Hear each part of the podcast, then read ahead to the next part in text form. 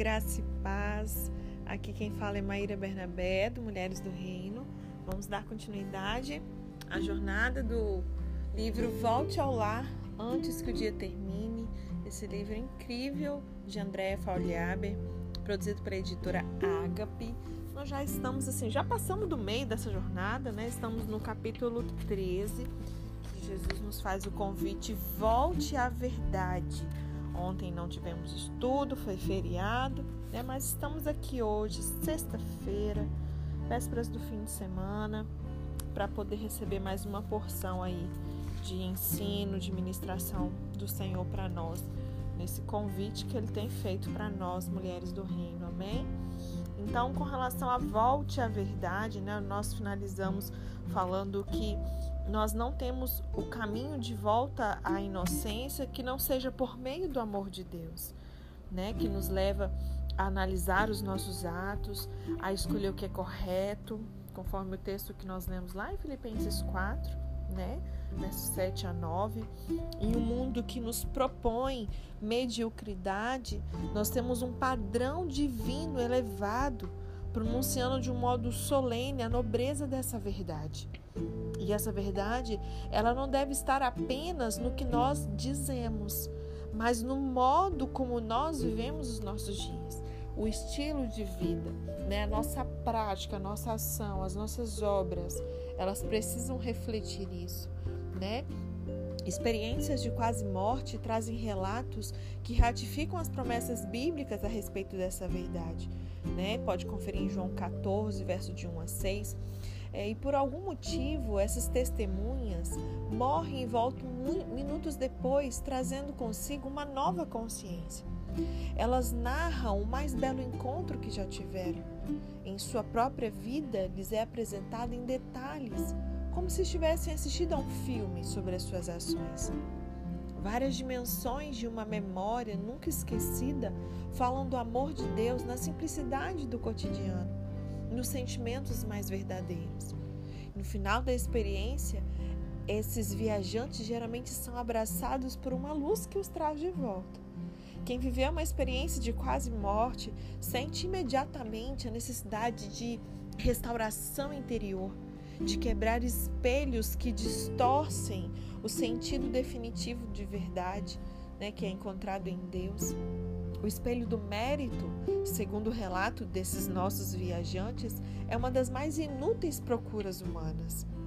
É com emoção que escolhem as palavras para nos, para nos contar que as suas ocupações, cursos ou cargos não fizeram diferença nessa viagem experimentada.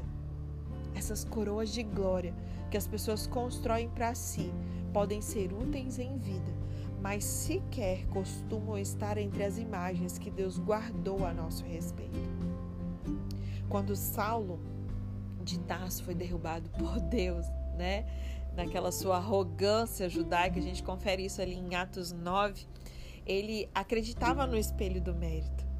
Segundo as suas próprias palavras, né? Ele era judeu, nascido na Cilícia, na linhagem de Israel, era da tribo de Benjamim, hebreu de, dos hebreu de hebreus, um fariseu quanto à lei, instruído aos pés do mestre Gamaliel.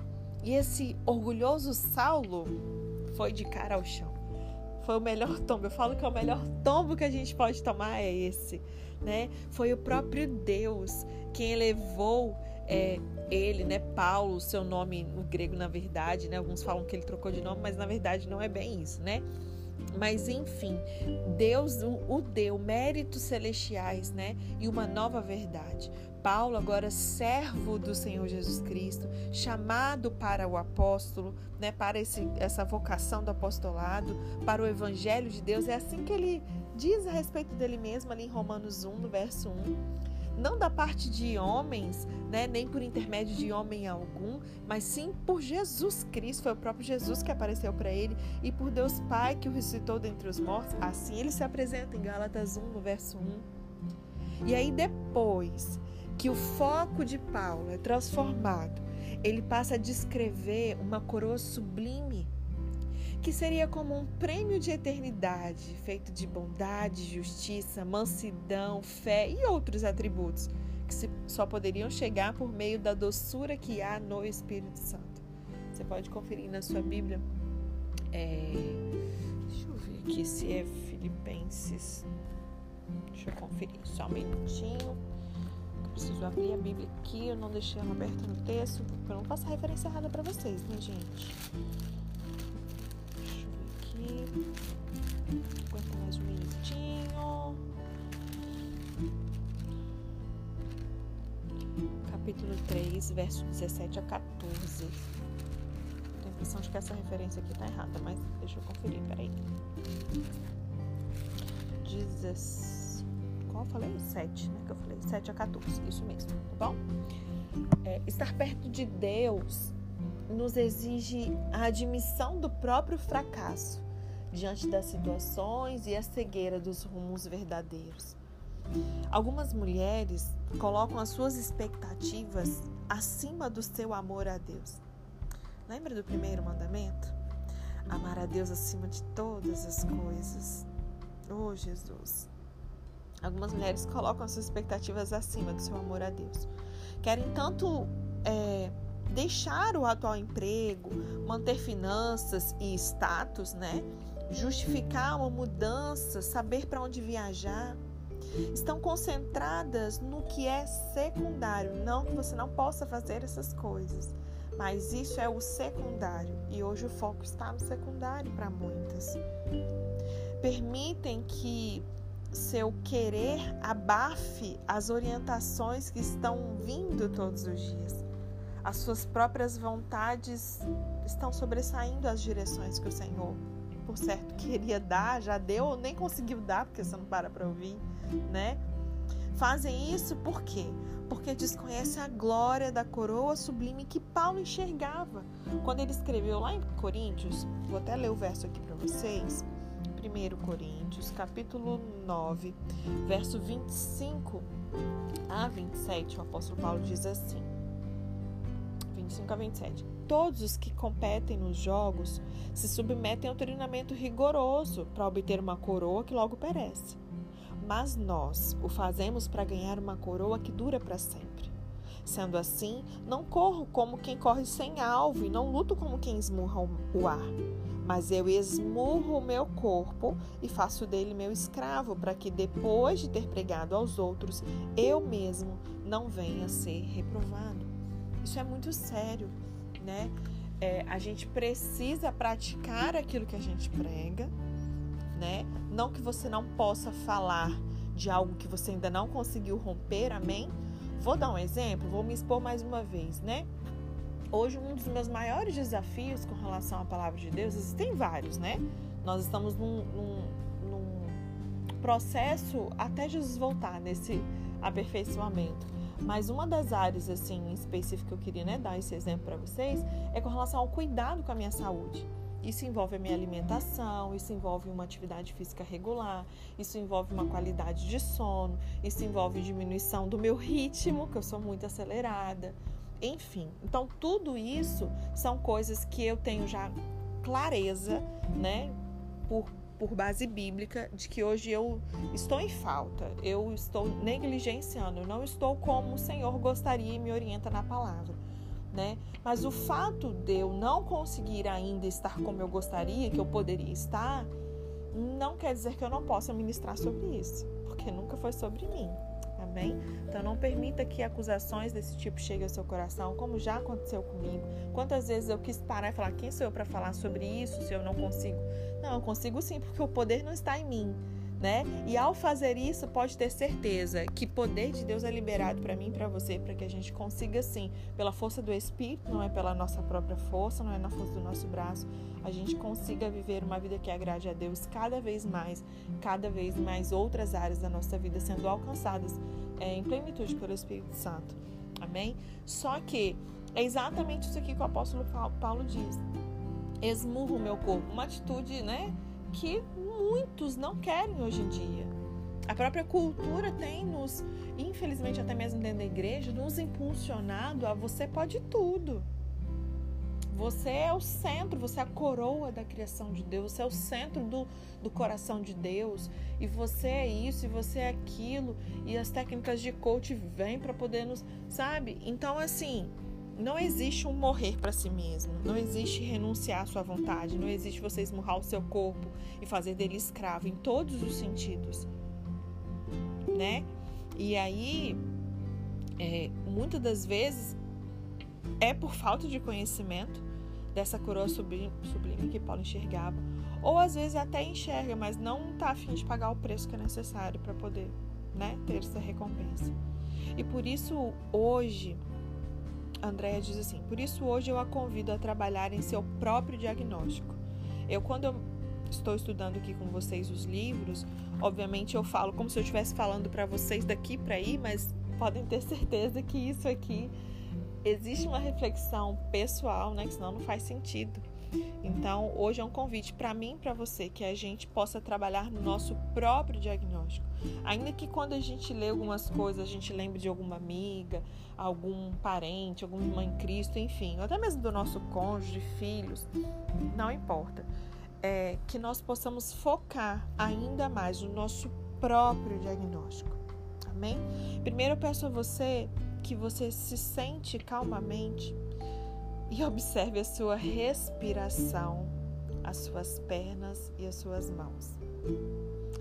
Pode ser que, principalmente, né, depois de um ano e meio aí desse cenário econômico, político e de saúde mundial, algumas coisas que você não tinha, provavelmente você pode estar tendo agora, como crise de ansiedade, né?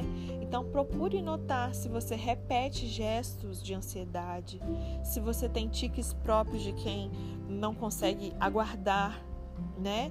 É, pela satisfação da sua curiosidade, da sua vontade. Repare na sua respiração, nessa. É, ela menciona sobre as pernas e as mãos porque geralmente a gente dá sinais sobre essas crises de ansiedade que muitas vezes vêm né? Reveja se as suas mãos estão sempre no celular. Se você não desenvolver uma compulsão por teclas e movimento. Gente, é automático. Eu já fiz esse teste de dar uma freada com o uso né, de, de telas, e não somente redes sociais, mas tudo que envolve um celular. E observe, às vezes você não tem nada para fazer assim específico no celular. Se você deixar ele perto de você bloqueado, e você ficar ociosa cinco minutos perto dele, toda hora você pega pra. Você desbloqueia ele, olha, abre alguma coisa, não, não, só olha o horário, enfim. Né? Existem coisas assim que são muito sutis, então pare para fazer esse diagnóstico de uma maneira bem intencional, tá bom? Cansaço constante, angústia, insônia, distúrbios alimentares, depressão, tudo isso podem ser sintomas de uma vida de ansiedade e pressa. Vamos falar sobre a nova função do WhatsApp, né? Abrindo mais um parênteses aqui nesse nosso estudo de hoje. É, só mostra assim, né, o quanto nós estamos acelerados, o quanto nós não temos paciência de ouvir as pessoas. Não tô aqui para entrar no mérito assim, gosto, não gosto de ouvir áudio, não me mande áudio, não mande áudio mais que algum, né, mais que um minuto, enfim. Mas assim, para refletir mesmo, né, que a gente possa fazer esse diagnóstico de uma maneira bem, bem crítica através do Espírito Santo, não com esse nosso próprio achismo de nós mesmos. Então, por exemplo, eu não me importo, você pode me mandar um áudio de 10 minutos, sério, gente quem me conhece aqui sabe, quem caminha juntinho de mim, os áudios aqui são grandes de lá para cá, né? Eu mando áudio grande, recebo áudio grande e ouço numa boa. É, talvez até por conta do chamado, por esse, né?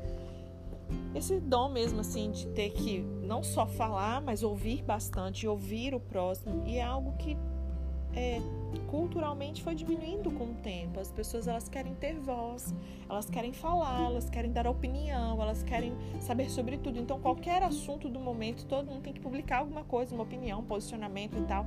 Você tem que saber de tudo, né?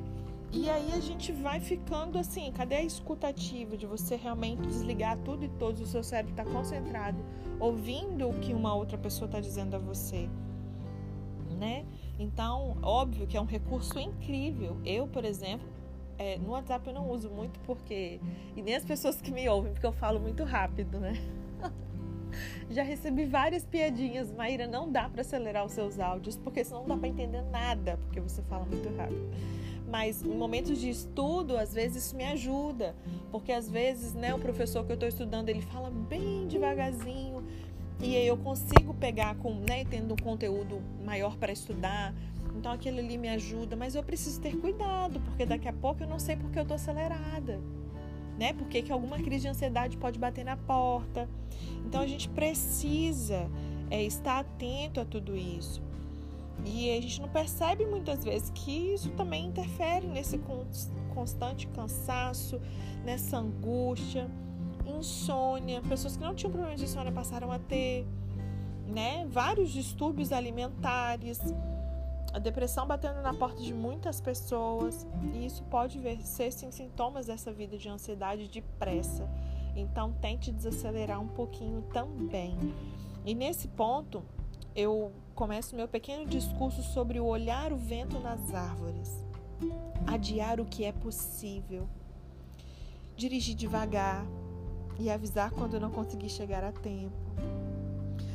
Mas será que você vai me dar ouvidos? Será que você vai dar crédito a isso, vai acolher isso no seu coração e vai praticar? Ou me reunirá a todos os outros assuntos que você coloca na caixa de temas a serem protelados? Ah, depois eu vejo isso. Não, não dá, agora não dá. Lentamente eu direi que para uma vida verdadeira, você necessita encontrar-se com Deus. Não lhe falarei de orações formais, embora saiba que você precisa desabafar com ele sobre questões que estão fora do seu alcance. Mas eu vou sugerir que você fale daquelas pessoas que lhe vêm à mente ao longo do dia. Que agradeça em silêncio pela chuva caindo no telhado. Coisas assim, sabe? E para terminar, deixa eu ver aqui se está finalizando isso. Para finalizar, o capítulo hoje, a gente vai finalizar esse capítulo 13 hoje, tá? É, eu vou passar a última série de questionamentos, coisas para você parar para pensar, meditar, tá bom? Pergunte a si mesma por que, que você que tem um carro, por exemplo, por que você comprou o carro que você tem? Quantas vezes você visita as pessoas que você diz que ama? Obviamente aquelas que não moram com você, né? Quantas horas você tem gastado buscando atingir metas e se tem experimentado vagarosamente os sabores que lhes são oferecidos? Se eu falei rápido, não vou repetir, tá, gente? Você pausa o áudio e volta. Brincadeira, eu vou repetir, tá?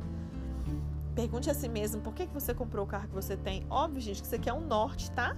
Daqui o Espírito Santo vai tocar essa conversa com você aí no seu secreto. Combinado?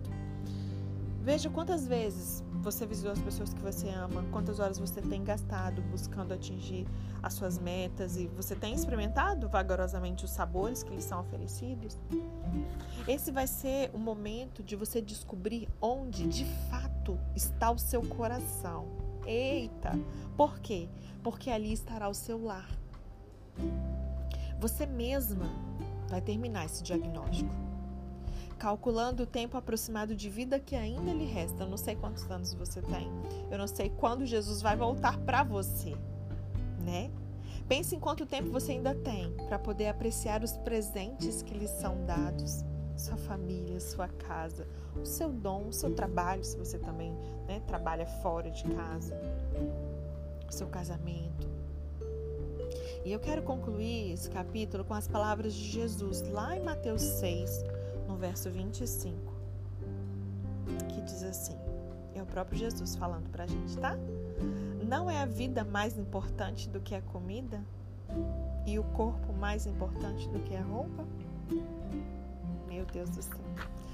Muito obrigada, Jesus, por esse carinho, por esse cuidado com as nossas vidas, por a cada dia nos convidar a voltar a, lugares, a coisas, a valores, a princípios que nós nunca deveríamos ter deixado. Nos perdoa por tanta negligência e tantas coisas. Eu oro para que eu e as minhas irmãs, cada mulher do reino que está me ouvindo, consiga dizer sim a cada convite, a cada capítulo que a gente tem estudado que cada uma consiga dizer sim a cada convite de volte do Senhor, que nós possamos voltar ao jardim, voltar ao seu plano original, que possamos voltar à simplicidade, que possamos voltar a nós mesmas, que possamos voltar à delicadeza, que possamos voltar a uma vida plena, que possamos voltar a criar a poesia, a sentir, que voltemos a sonhar, que a gente se volte a um trabalho de amor, que a gente volte assim à nossa origem, aos valores e à verdade.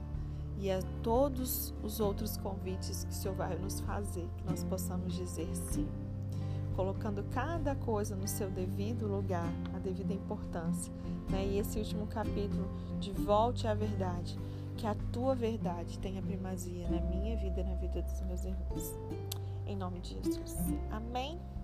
Que Deus te abençoe, que seu fim de semana seja de volta ao seu lar, né? Às vezes na correria do dia a dia, não sei como é que é a sua rotina aí.